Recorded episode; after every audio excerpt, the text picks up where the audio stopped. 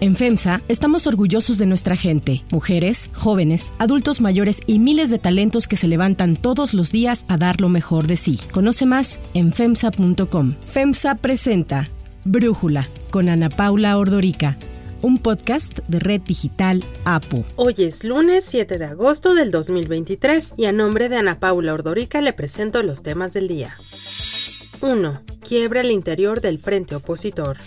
Xochitl Galvez, favorita para convertirse en la responsable de la construcción del Frente Amplio por México, puso fin a la llamada unidad de la oposición, pues acusó de mano negra en el proceso de recolección de firmas. La senadora del PAN reclamó que el comité organizador del Frente Amplio por México avaló un cambio en la obtención de firmas, pues ahora permitirá que se recaben apoyos mediante credenciales y fotos de manera digital. Con este cambio, cuestionó la exdelegada de Miguel Hidalgo que aspirantes que no ha visto recorriendo las calles cuenten ya con más de 100.000 firmas. En mi caso, llevo 18 estados recorridos. Le he echado todas las ganas del mundo buscando las firmas. Y este cambio que hicieron en la plataforma de que puedas dar de alta firmas con la credencial de lector y la foto, está haciendo una captura masiva de firmas que sí me pareció un poco, pues no sé, este, rara este fin de semana. O sea, personajes que tienen ya 100 mil firmas y que yo no los veo en la calle buscando la firma. Entonces, siento que empezó a ver como un, no sé, como alguien que está juntando firmas para muchos candidatos sin hacer este proceso ciudadano nosotros sí estamos haciendo. Aunque en un principio lo presumió como un distintivo, el no pertenecer a un partido político, ahora le reprochó a los partidos que integran el frente opositor PAN, PRI y PRD, pues dijo que les han ayudado a sus militantes. Específicamente mencionó a Santiago Krill, Beatriz Paredes, Enrique de la Madrid y Silvano Aureoles. Pidió a los partidos hacer la suya, pues reconoció que además de ciudadanos, necesitará el apoyo de los partidos para poder seguir avanzando y construyendo hacia el 2024. La aspirante presidencial informó que lleva poco más de 400.000 firmas, lo cual no evitó que hiciera un llamado a que todos aquellos simpatizantes que ya le hayan dado su apoyo siguieran invitando a familiares y amigos para que llegue con un mayor respaldo a la siguiente etapa del proceso. Recordemos que será hasta mañana, martes 8 de agosto, que los 12 aspirantes a encabezar el Frente Amplio por México tienen para captar un mínimo de 150.000 firmas en al menos 17 estados del país. El requisito de las firmas les permitirá avanzar a la segunda etapa, que consiste en un gran foro en el que quienes hayan cumplido con el número de firmas podrán exponer sus proyectos, además de que podrán ser considerados en el primer sondeo de opinión que se levantará. 2. Fiscal de Morelos. Un juez vinculó a proceso al fiscal de Morelos, Uriel Carmona Gándara, por su presunta responsabilidad en el delito de retardo de la justicia en las investigaciones del feminicidio de la joven Ariadna Fernanda, ocurrido en octubre del año pasado. La Fiscalía de la Ciudad de México, responsable de su detención, indicó que además de su vinculación a proceso, al funcionario se le dictó prisión preventiva, algo que su defensa calificó de insólito, pues Carmona Gándara cuenta con fuero dado el cargo que ostentaba. Previo a su detención, el fiscal aseguró que temía por su vida y dijo que todo se trataba de una fabricación de delitos. Además, responsabilizó a Claudia Sheinbaum por lo que le pudiera ocurrir a él o a su familia. Yo pienso que la Fiscalía de la Ciudad de México me fabricó algún delito o la Fiscalía General de la República me fabricó un delito y pues temo por mi integridad, temo por mi vida porque si me detienen pues puedo sufrir un accidente o cuando menos puedo ser víctima de tortura o maltratos o presiones para obligarme a renunciar al cargo de fiscal de Morelos responsabilizo a la ex jefa de gobierno Claudia Sheinbaum por lo que pueda pasarme a mí, lo que le pueda pasar a mis hijos, que son menores, son chiquitos, están aquí en mi casa. De acuerdo con la Fiscalía Capitalina, el fiscal de Morelos hizo declaraciones públicas de forma falsa y maliciosa, que no corresponderían a la realidad ni a los hechos notorios y públicos ni a lo registrado en las investigaciones de la propia institución a la que representaba, por lo que se le señaló de entorpecer de manera indebida la Procuración de Justicia. El cuerpo de Fernanda, quien desapareció el 30 de octubre de 2022 tras salir de un bar en la Ciudad de México, fue encontrado sin vida en Tepoztlán, Morelos. La Fiscalía de Morelos aseguró que la causa de muerte había sido consecuencia de una broncoaspiración por intoxicación etílica. Sin embargo, a petición de la familia y dada la polémica que el caso generó, la Fiscalía Capitalina realizó una nueva necropsia, la cual arrojó que la muerte de la joven se debió a descargas de un objeto contundente sobre su cabeza. Desde ese momento se originó un enfrentamiento entre las autoridades de ambos estados. Claudia Sheinbaum, aún al frente del gobierno de la Ciudad de México, acusó al fiscal de Morelos de estar relacionado con el feminicidio, algo que reiteró este fin de semana tras la detención y vinculación a proceso del fiscal de Morelos. El tema aquí es que una persona dedicada a procurar la justicia la obstruyó, mintió y particularmente en un caso tan grave como un homicidio a una mujer por el solo hecho de ser mujer, un feminicidio. Por eso decimos que para Ariadna está habiendo justicia. 3. Sigue la violencia en Guerrero.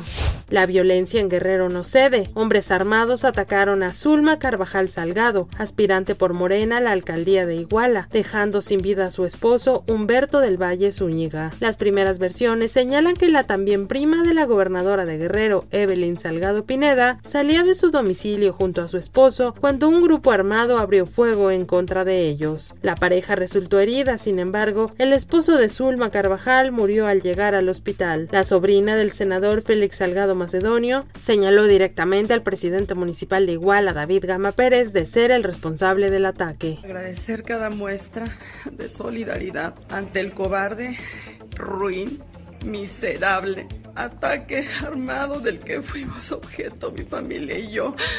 Quiero decirles que responsabilizo directamente a David Gama Pérez de esto que me pasó.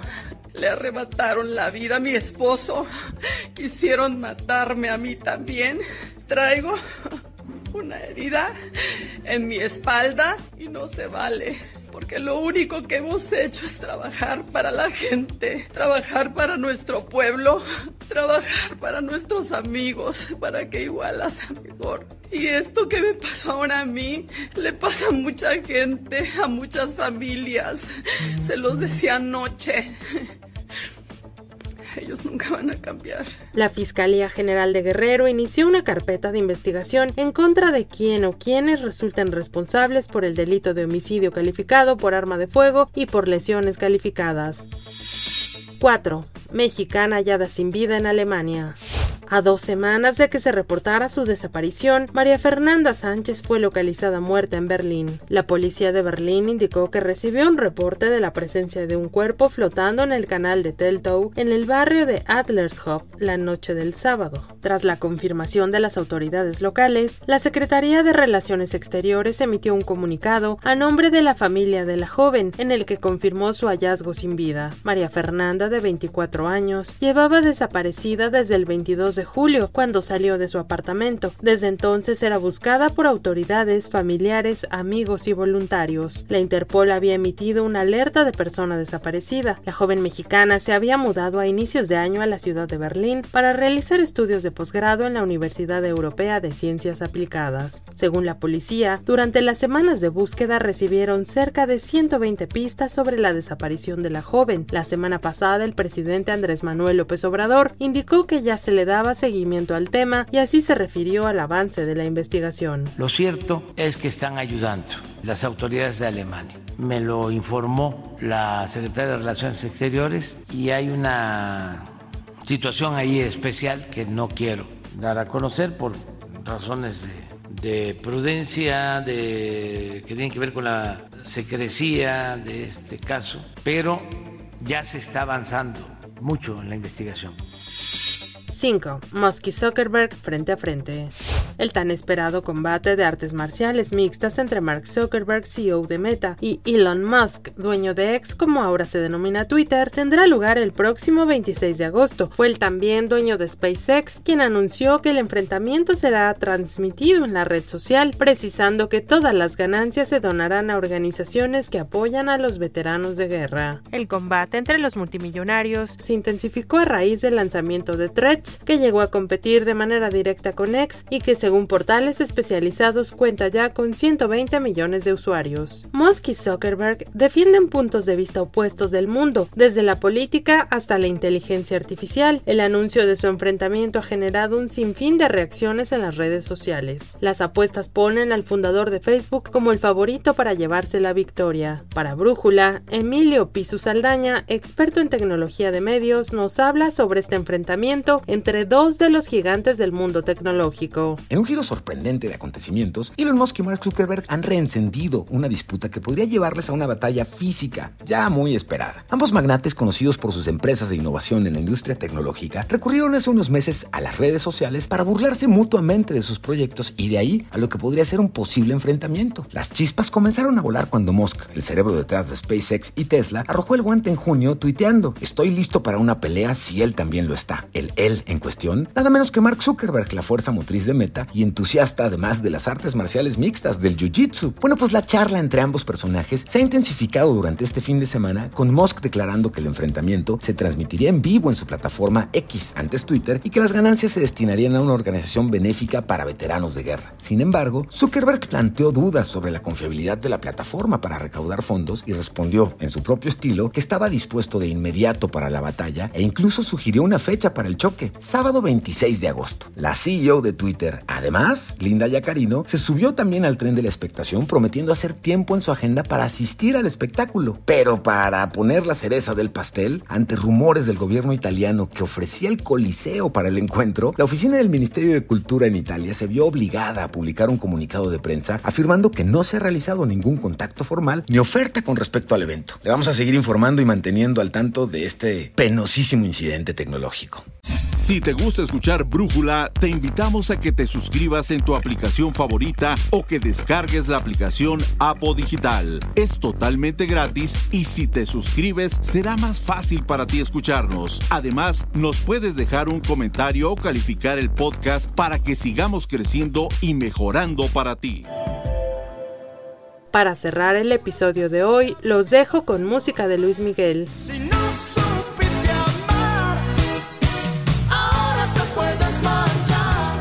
Luis Miguel arrancó su tour 2023 en Argentina, donde tiene un total de 10 presentaciones, todas con entradas agotadas. Tal como suele suceder con El Sol de México, la polémica no se hizo esperar. Un periodista de espectáculos sugirió que dado el cambio físico que dejó ver, quien encabezó las primeras presentaciones pudiera ser un doble. Los clubes de fans y las seguidoras del cantante afirman que la voz de Luis Miguel es inigualable e inconfundible. Sin embargo, esta polémica se avivó luego de que la banda de Sky Rock alternativo Los Auténticos Decadentes presentaran en su reciente concierto a un invitado especial, un cantante internacional al que se refirieron como Luis. Asistentes aseguraron que era Luis Miguel, aunque más tarde se confirmó que era el doble del artista.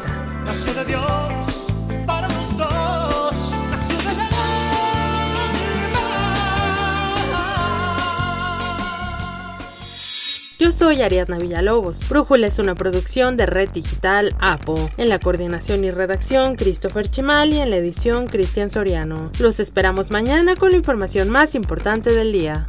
Oxo, Farmacias ISA, Cruz Verde, Oxo Gas, Coca-Cola FEMSA, Invera, Torrey y PTM son algunas de las muchas empresas que crean más de 245 mil empleos tan solo en México y generan valor como parte de FEMSA. FEMSA presentó Brújula con Ana Paula Ordorica, un podcast de Red Digital APO.